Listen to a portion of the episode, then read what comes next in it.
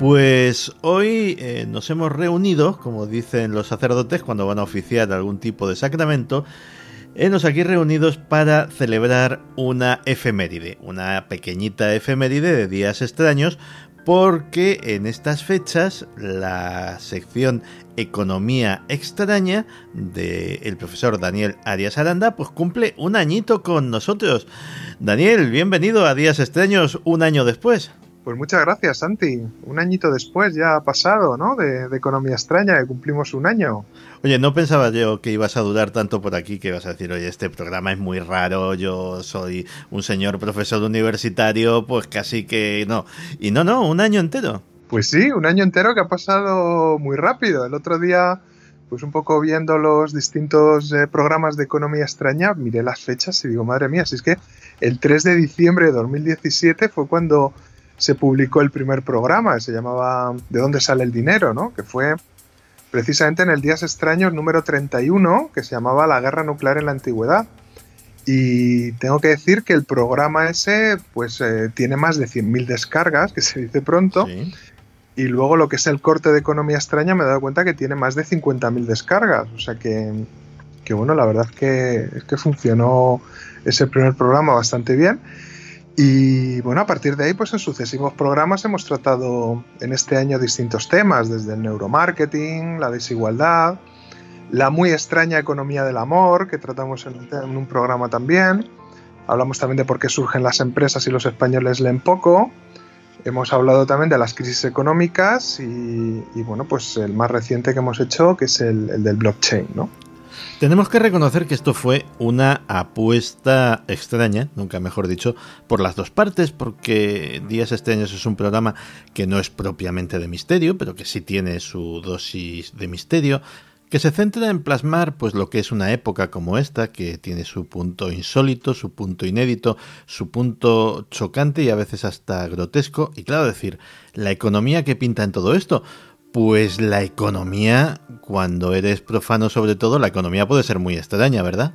Sí, sí, la economía extraña es más extraña de lo que nos podíamos imaginar porque, aunque es una ciencia social, es, una ciencia donde eh, pues cada vez es más difícil hacer predicciones, ¿no? Porque, bueno, el mundo cambia muchísimo, eh, no solamente cambia la tecnología, cambian las tendencias, cambia también el escenario internacional entonces cada vez es más difícil, bueno, pues poder prever un poco eh, pues cómo va a evolucionar la economía en sí, ¿no?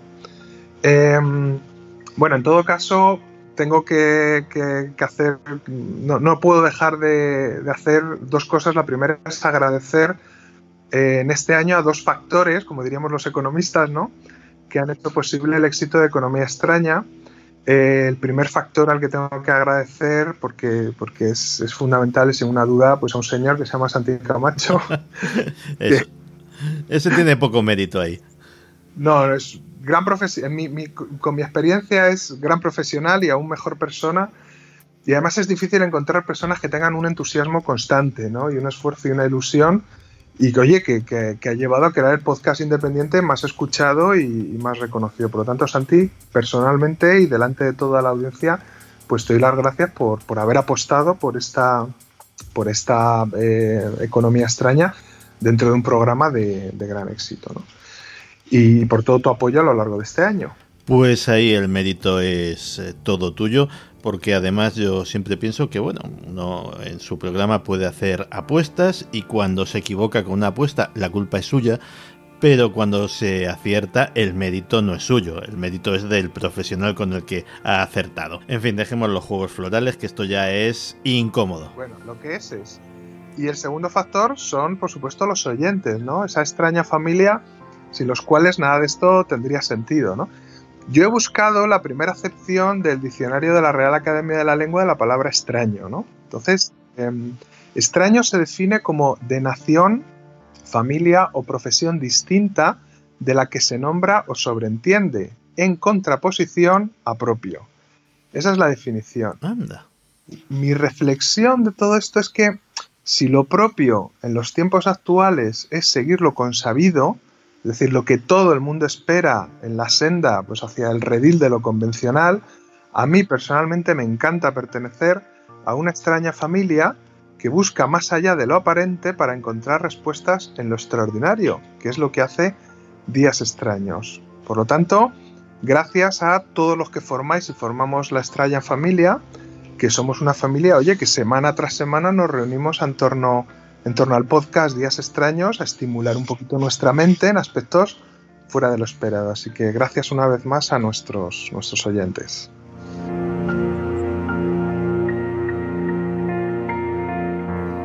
Pues sí, gracias a los oyentes siempre. Y oye, pues para celebrar esto además me traías un tema que a mí últimamente me pilla de cerca.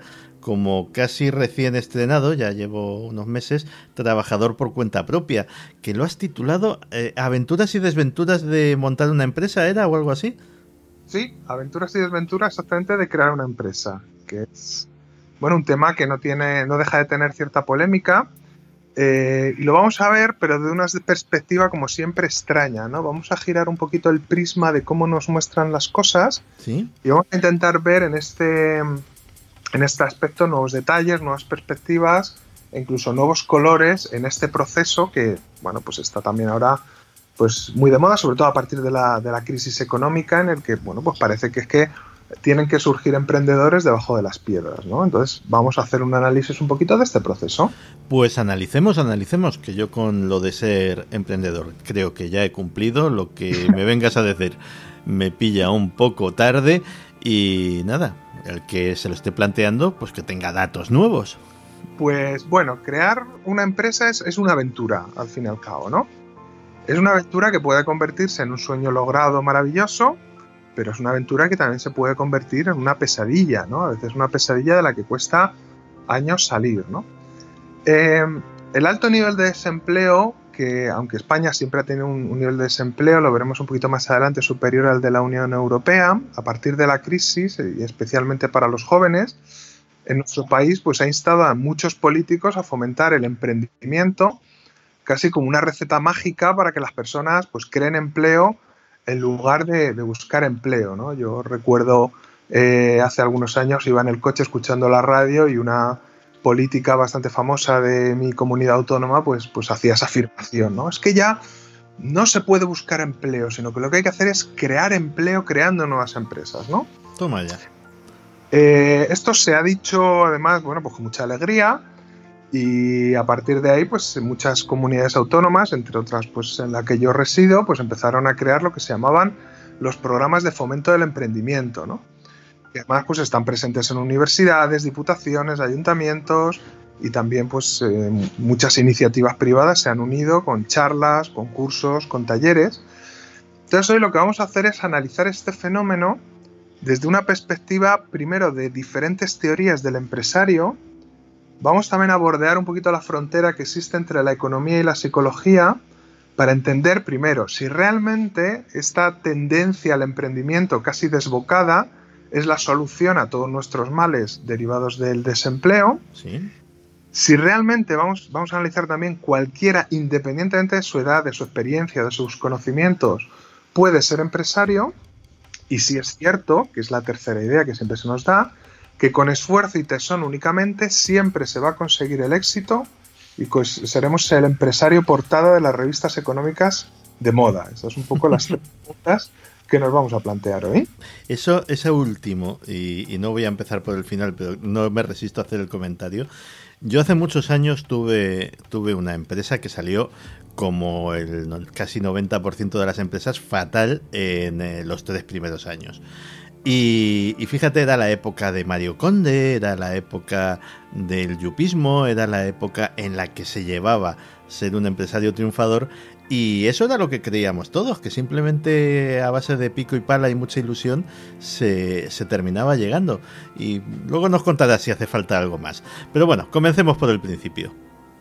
Bueno, pues eh, precisamente con lo que, acabamos, lo que acabas de comentar, luego, luego vamos a enlazar un poquito más adelante, pero como bien dices, vamos a empezar por el principio y vamos a analizar qué es un empresario, ¿vale? Bueno, pues hubo dos economistas que nacieron a finales del siglo XIX que definieron bastante bien lo que debe ser un empresario, ¿no? Primero fue un señor se llama Frank Knight, que escribió un libro que se llama Riesgo, Incertidumbre y Beneficio, lo escribió en 1921, y define al empresario como aquel que asegura que la empresa genera dinero asumiendo y soportando un riesgo. Es decir, es un señor que asume un riesgo al llevar a cabo una empresa, empresa entendida como cualquier acción que involucra a un número de agentes económicos muy amplio. Agentes económicos son desde factores de producción hasta clientes.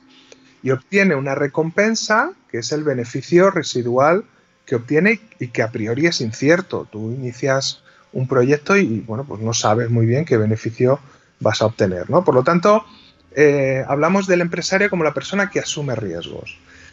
Esa definición está bien, pero tenemos que complementarla eh, para que sea, bueno, pues, pues correcta, ¿no? Entonces hay otro empresario, se llama Schumpeter, que en el año 1912, un poquito antes que él, eh, desarrolla lo que se llama la teoría del desarrollo económico y habla del empresario innovador. Es decir, el empresario es un señor que detecta una necesidad y pone en marcha una nueva oportunidad de negocio. Y entonces aprovecha una idea o una invención que aún no está explotada. ¿Qué ocurre normalmente en las empresas cuando surge una innovación?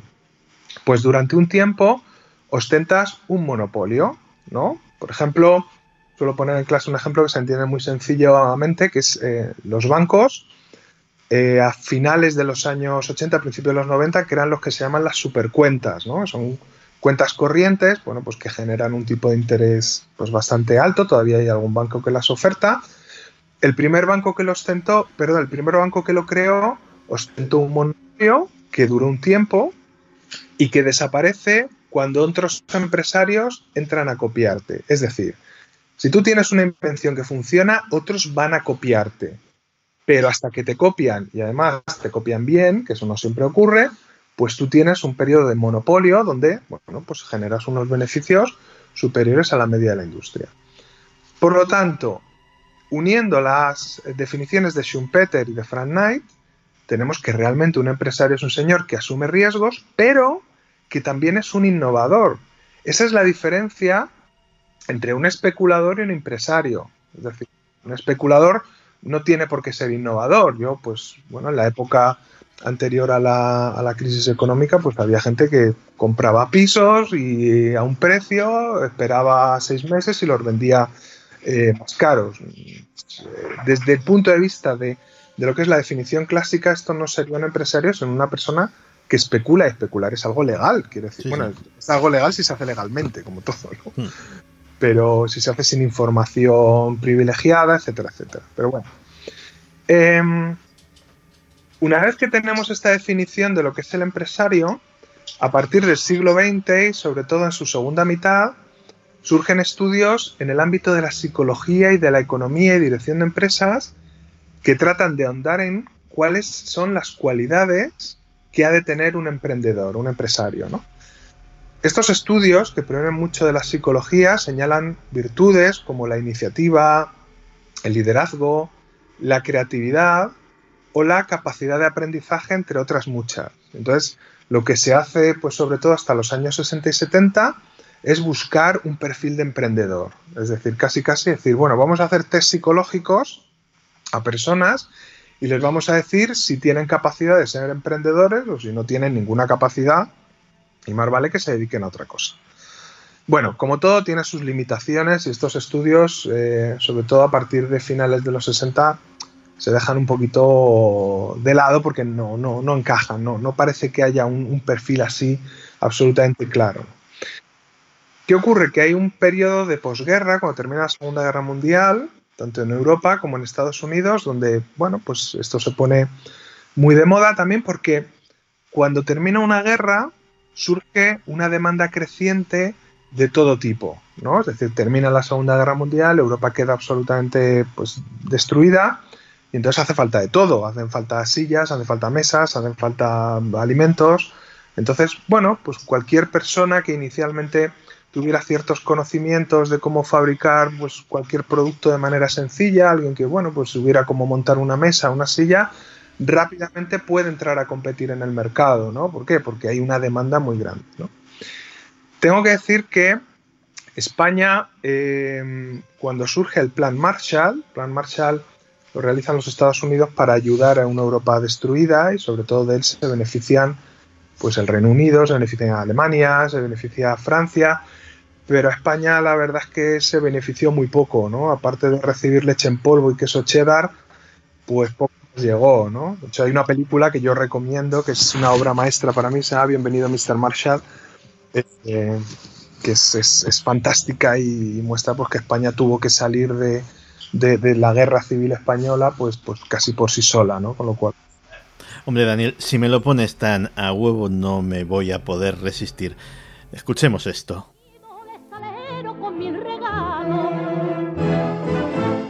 Y a las niñas bonitas van a seguirlas con aeroplano, con aeroplano de chorro libre que corta el aire y también rascacielos bien conservado en frígida aire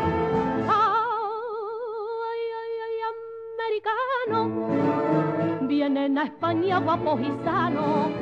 Viva el tronío de este gran pueblo con poderío. Ole Virginia y Michigan y viva Terza que no está más. Os recibimos americanos con alegría. En fin, con aeroplanos de chorro libre, que decía Lolita Sevilla. Pues nada, continuemos con lo nuestro después de este pequeño interludio extraño, nunca mejor dicho. Perfecto. Bueno, pues entonces, después de la Segunda Guerra Mundial hay que reconstruir un continente, además tenemos una mano de obra barata, con lo cual muchos individuos con pequeños capitales pues van creando empresas por toda Europa. De ahí el interés de los estudios que mencionábamos antes de conocer cuáles son las características del empresario. En esta época el paro tiende a cero, surge una luna de miel del crecimiento económico continuo que llega más o menos hasta la crisis del petróleo de los años 70. Eh, tras esta crisis surge en España un fenómeno que ya era conocido en Estados Unidos mucho antes, ¿no? Eh, a la hora de crear empresas, que es la franquicia. Es decir, Em, la franquicia tiene un papel muy importante en lo que es la, creación de, no solamente la creación de empresas en España, sino también, em, bueno, pues conseguir hacer un poco de colchón frente a la gran cantidad de paro. Me explico. Cae el franquismo y entonces eh, franquismo durante mucho tiempo tuvo muchísimas políticas proteccionistas que caen y entonces hay muchas empresas interesadas en el mercado español que ofrecen a potenciales empresarios locales la posibilidad de tener su negocio sin realmente tener conocimientos ni experiencia, ya que eh, la franquicia es un sistema en el que una empresa matriz pone el conocimiento, también en inglés, yo intento evitar los anglicismos, pero aquí no lo puedo evitar, es el know-how, el saber cómo, para que un empresario local, pues poniendo el capital y sin conocer el sector, pueda tener un negocio, ¿no? El ejemplo más sencillo pues son los restaurantes de comida rápida, ¿no? Donde bueno, pues tú pones un capital, pones un local eh, y ellos te dicen exactamente no solamente lo que tienes que vender, sino cómo lo tienes que cocinar, a qué precio, etcétera. Tú, una parte de tus ingresos, pues va a la empresa matriz y otra parte de los. Eh, y por supuesto a la empresa matriz le pagas lo que se llama un canon, ¿no?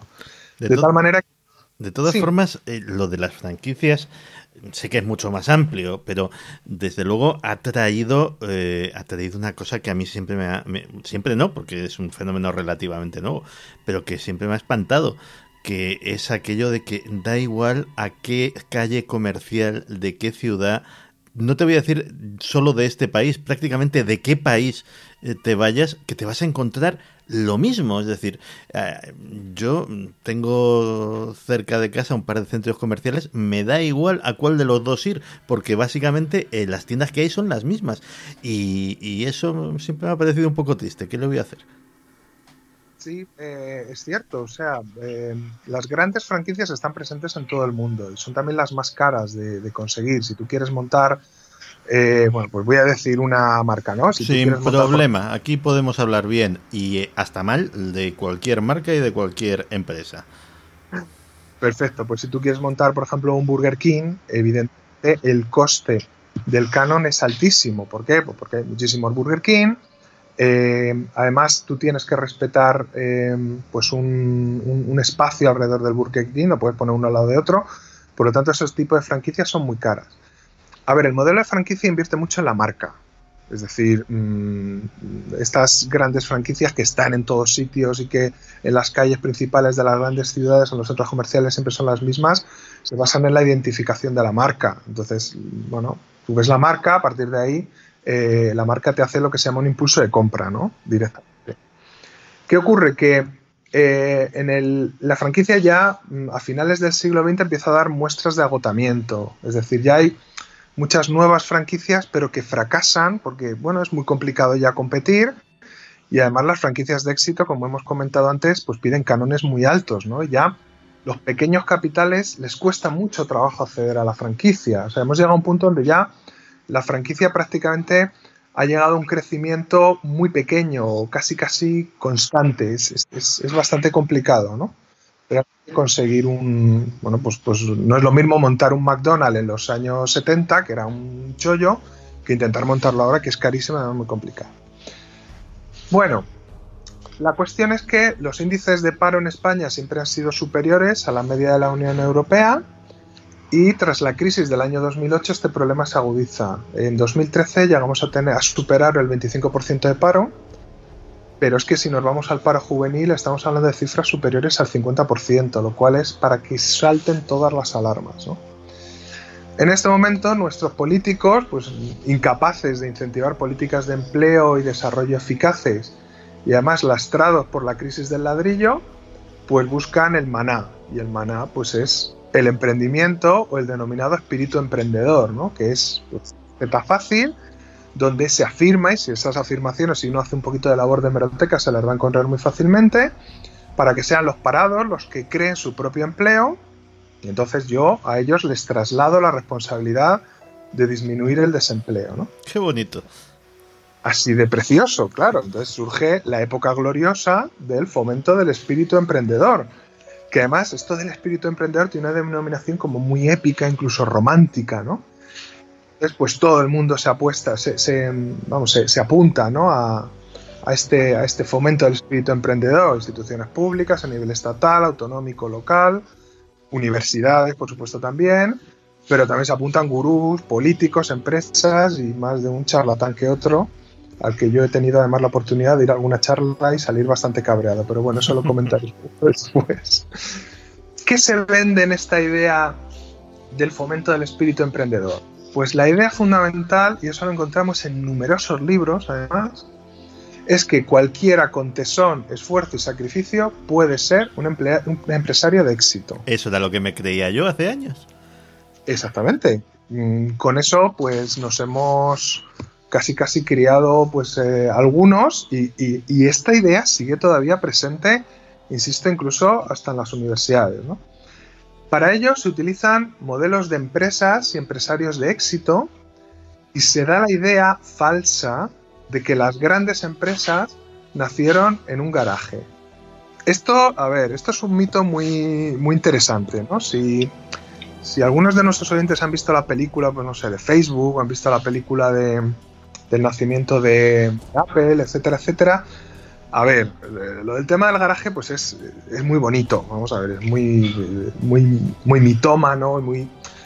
Pero para que realmente la empresa dé un salto y se convierta en una multinacional, tú necesitas un capital inversor bastante grande, ¿vale? Eh, es decir, hay unas, eh, llamémoslas fuerzas financieras detrás, que son las que te permiten dar el salto. Facebook no hubiera sido el Facebook que conocemos actualmente si hubieran sido dos chavales en la universidad que crean una página para las tías buenas de la universidad, que es lo que se aparece en la película, por lo menos en la que yo he visto, ¿no? Entonces se crea este mito del empresario exitoso que sale de la nada eh, y se utiliza como una especie de anestesia ante la perspectiva del desempleo. A ver, el empresario exitoso que nace de la nada es factible más o menos hasta la crisis del petróleo donde, bueno, pues tienes una sociedad que demanda muchísimos bienes, muchísimos servicios, y tú, bueno, pues sabiendo y apañándote y haciendo cosas, pues puedas conseguir ser un empresario de éxito. A mí me gusta mucho el ejemplo de un empresario, yo creo que, en nuestro país no le hemos dado la suficiente importancia, que es Eduardo Barreiros. Eduardo Barreiros, gallego, empezó, bueno, pues eh, eh, mm, haciendo modificaciones a motores de gasolina para convertirlos en diésel y así pues que los camiones pues bueno pudieran utilizar un combustible más barato. Este señor empezó de, prácticamente de la nada. Pero claro, estaba en una coyuntura muy específica, en una España que necesitaba transporte, que necesitaba tractores, que necesitaba coches, y, este señor creó un imperio incluso con eh, la oposición de mm, don Francisco Franco Bamonde, que apostaba por su SEAT, que la habría creado él.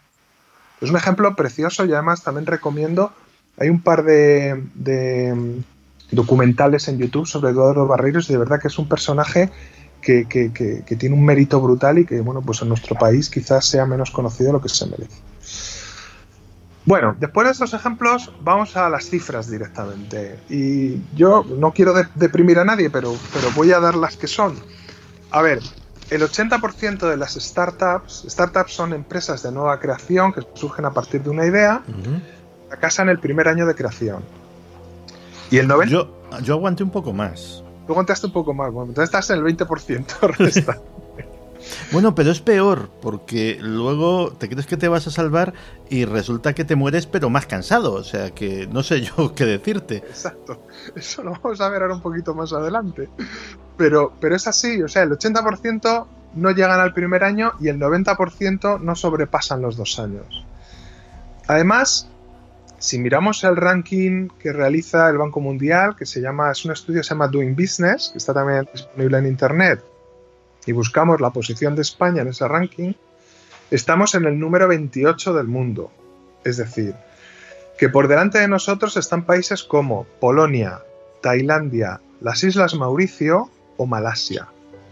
España no es actualmente, según este estudio, uno de los países más atractivos o donde sea más fácil crear una empresa. Doy fe. El primero de la lista, que interesará a nuestros oyentes, es Nueva Zelanda, es el top 1, ¿no? Por lo tanto, ante este panorama no parece que el espíritu emprendedor del que hemos hablado antes vaya fácilmente a alimentar al cuerpo físico emprendedor, porque aparte del espíritu, el hombre necesita alimentar su cuerpo. Mayormente. Porque además las cifras nos dicen que el tiempo que requiere una empresa de nueva creación en España para lograr un cierto grado de relevancia es en torno a una década, 10 años si todo va bien para lograr una posición, bueno, desde la cual a ti te permita cierto, lo que se llama poder de mercado, cierto control sobre tu industria, ¿no? Es decir, el tema es, complejo. Entonces, la pregunta es, ¿es imposible ser emprendedor? qué respuesta podemos dar? Vamos a ver, no es imposible ser emprendedor, pero esta respuesta requiere un cambio de enfoque que elimine estas mentiras de este cuento del emprendimiento, estos mitos, esta visión épico-romántica, centrándose en la realidad. Eh, yo lo voy a ilustrar con eh, un ejemplo eh, que de principios de los 90. Yo, a principios de los 90, era estudiante de Economía y Dirección de Empresas y los domingos me encantaba ver una cosa que se llama, o leer unas cosas que se llamaban las páginas color salmón de los periódicos, ¿no? Entonces, Oye, a mí también, fíjate. pues éramos dos devoradores de esa parte que venía en el centro del periódico, porque era un periódico muy gordo, el país, del mundo. Entonces sacabas ese, ese documento del centro y ahí pues te hablaba de la actualidad económica, de la evolución de la bolsa, en fin, eh, para mí era la parte más importante en aquella época, ¿no? Eh, y yo un día me encontré un anuncio en una página entera, además una página derecha, que normalmente suele ser la más cara, que decía lo siguiente, has cumplido los 40, es la hora de tener tu propio negocio. Eso en letras grandes y negras. Y a continuación enumeraba los requisitos para montar un restaurante McDonald's, ¿vale? Esta pregunta es muy relevante porque además en la parte de abajo del anuncio complementaba otras preguntas no menos relevantes. Entre ellas estaban, ¿tienes experiencia de años en tu empleo actual? ¿Conoces el mercado y tienes una cartera de clientes? ¿Conoces lo bueno y lo malo de tu sector? ¿Conoces a tus competidores? ¿Sabes cómo lidiar con las dificultades de un negocio? Para mí de verdad que este es uno de los mejores anuncios de lo que es el verdadero espíritu emprendedor que puede alimentar nuestro cuerpo y nuestra alma.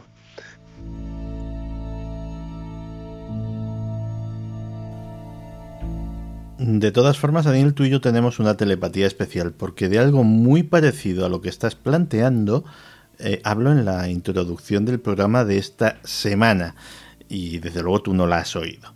Me pasa también con Perra de Satán, ¿eh? Curioso. Ah, pues, mm, en fin, no nos hemos puesto de acuerdo antes para nada, ¿eh? No, para nada. Por eso tiene especialmente gracia y es algo curioso. En fin.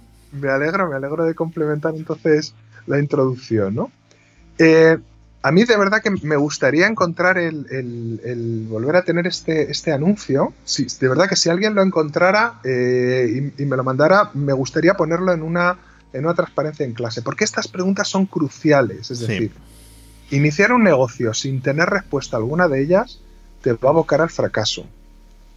Y la cuestión entonces es si un chaval de veintipocos años que ha terminado una formación profesional, que ha terminado pues una titulación universitaria, puede responder afirmativamente a una de estas preguntas.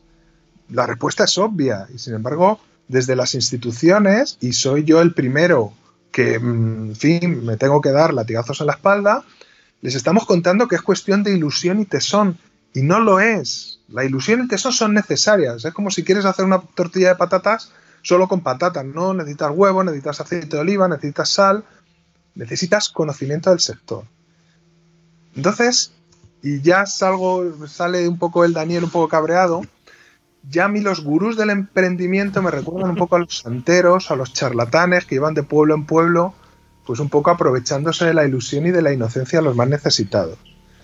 A mí ya, lo, que comentaba antes, he estado en alguna de ellas y, hay gente que da charlas por ahí que no ha creado una empresa en su vida. Sí, la de dar charlas. bueno, sí, claro, la empresa de dar charlas sobre crear empresas, ¿no? Pero, pero siempre en estas, en estas charlas, siempre las historias de éxito se presentan muy edulcoradas, ¿no? A mí, eh, o lo que llevo haciendo un tiempo es em, contar historias del fracaso. Busco a empresarios que les ha ido mal, que ahora les puede ir muy bien, pero bueno, pues como es, como es tu caso, por ejemplo, ¿no? Que durante un tiempo pues creaste un, un proyecto, no salió bien, y, de ahí es donde se aprende realmente. Es decir, los seres humanos fracasamos y nos levantamos y no pasa nada. Y, lo lógico es llegar al éxito tras cuatro, cinco, seis o 20 fracasos, ¿no? Yo hace poco leía que a la autora de Harry Potter, J.K. Rowling, pues le rechazaron su proyecto 12 editoriales antes de publicarlo por primera vez. Lo que yo estoy seguro es que la versión número 12 de Harry Potter que presentó, la número 13 que presentó a la editorial que finalmente pues se lo admitió, era distinta de la primera, porque tú vas aprendiendo a medida que te vas tropezando y vas mejorando las cosas, ¿no? Entonces, este es un hecho fundamental. Y aparte está el factor suerte y el factor carisma, ¿no? Es decir, si quieres crear tu propia empresa, tienes que tener un rodaje. Y por supuesto, la ilusión y el tesón, que son condiciones necesarias, pero eh, no suficientes. ¿no? Em, hombre, mis alumnos, que estarán algunos de ellos escuchando esto, les sonará familiar, pero siempre les comento que si no se ven como emprendedores, no pasa nada. O sea, el no ser emprendedor, el no tener espíritu emprendedor, no te hace un ser inferior, ni te hace peor persona, al contrario. ¿Qué es lo importante? Ser excelente en tu trabajo y tener una mente abierta para moverte con el mundo, ¿no? Y moverte con el mundo y, también por el mundo, ¿no? Y trabajar por cuenta ajena siendo un excelente profesional es perfecto, no pasa nada, no hay ningún tipo de problema, ¿no? Yo además recuerdo, esto lo cuento a modo anecdótico, que en una charla de esta sala que acudí de un gurú del, del emprendimiento, decía, ponía de ejemplo a Cristóbal Colón. Decía, Cristóbal Colón era un emprendedor yo ya estaba no de color rojo, estaba de color morado y ya no pude evitar levantar la mano y responderle que Cristóbal Colón era un trabajador de cuenta ajena que trabajaba para la verdadera emprendedora que era la reina Isabel la Católica, que es la que puso el dinero. Claro. o sea, Cristóbal Colón trabajó para ella, pero no era emprendedor. Hombre, a lo mejor la reina Isabel era lo que se denomina ahora una business angel. Bueno, era un business angel, pero puso todo el capital encima y de hecho fue luego la que nombró virreyes, es decir... Mm, sí, la que, explotó aquello, vamos. Exactamente, exactamente. Bueno, ella y su marido, ¿no? Por supuesto, Fernando el Católico, ¿no? Y otra cosa que escuché también en una de estas charlas es que si tienes una buena idea, el dinero viene solo. Vale, pues esta es la primera frustración que uno tiene, ¿no? Generalmente en este mundo, no generalmente, voy a decir siempre, el que pone el dinero manda, venga de donde venga. Sean los business angels que hemos comentado antes, que son personas que normalmente tienen mucho dinero, grandes fondos, que se dedican a invertir en ideas novedosas, ¿no?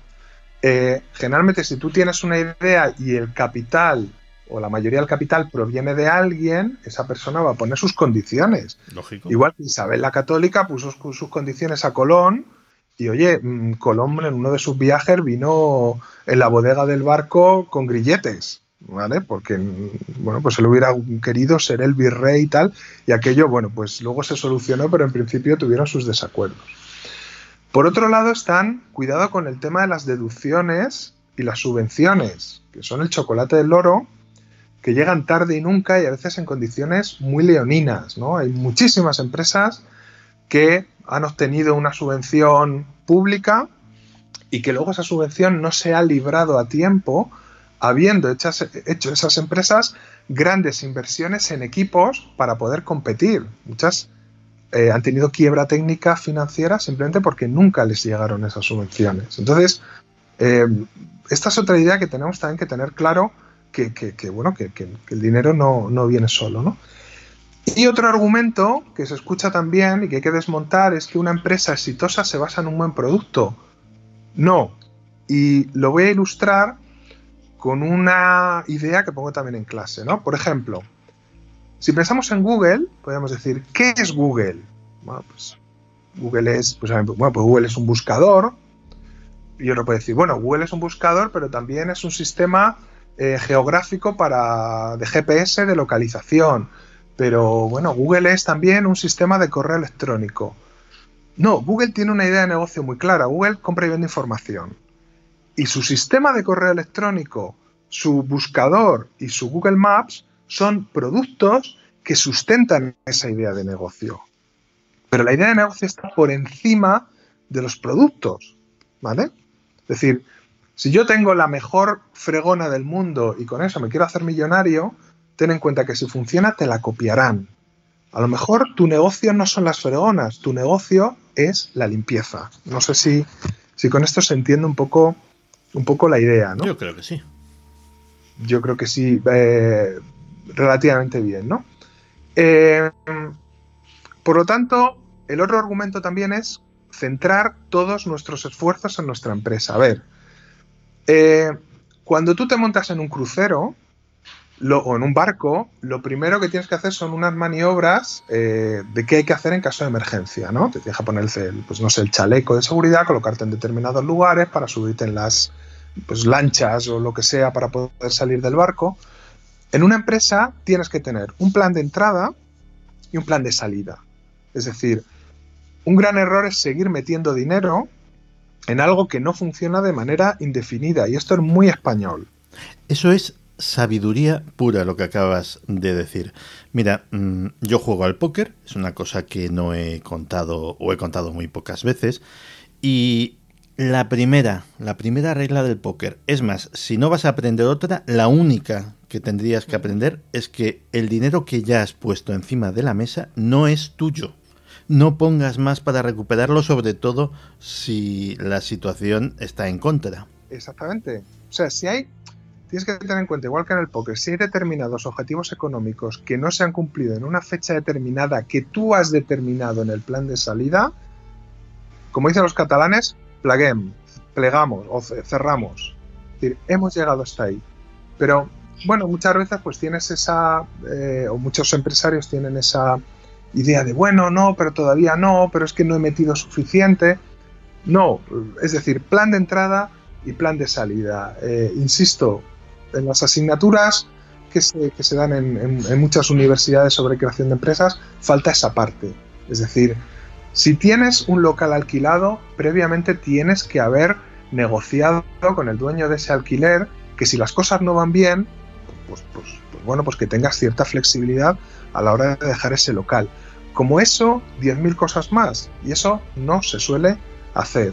Por lo tanto, como hemos comentado, ya pues cerrando un poco el tema, emprender es un camino de aventuras y de desventuras, pero más lejanas del romanticismo y más cercanas a la realidad, a las trincheras, como, como quien dice, ¿no?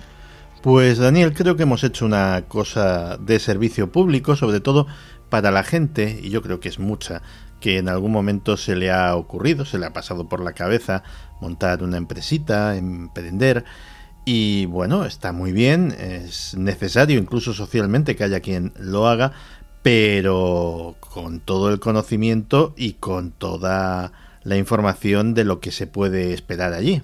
Muy bien, pues espero que, así sea y ha sido, como siempre, pues un placer. Un placer ha sido tenerte todo este año a, nuestro lado y esperemos que, que, otro más, por lo menos. Pues eso, esperemos que dentro de un año pues sigamos haciendo economía extraña. Un abrazo, Daniel. Un abrazo muy fuerte.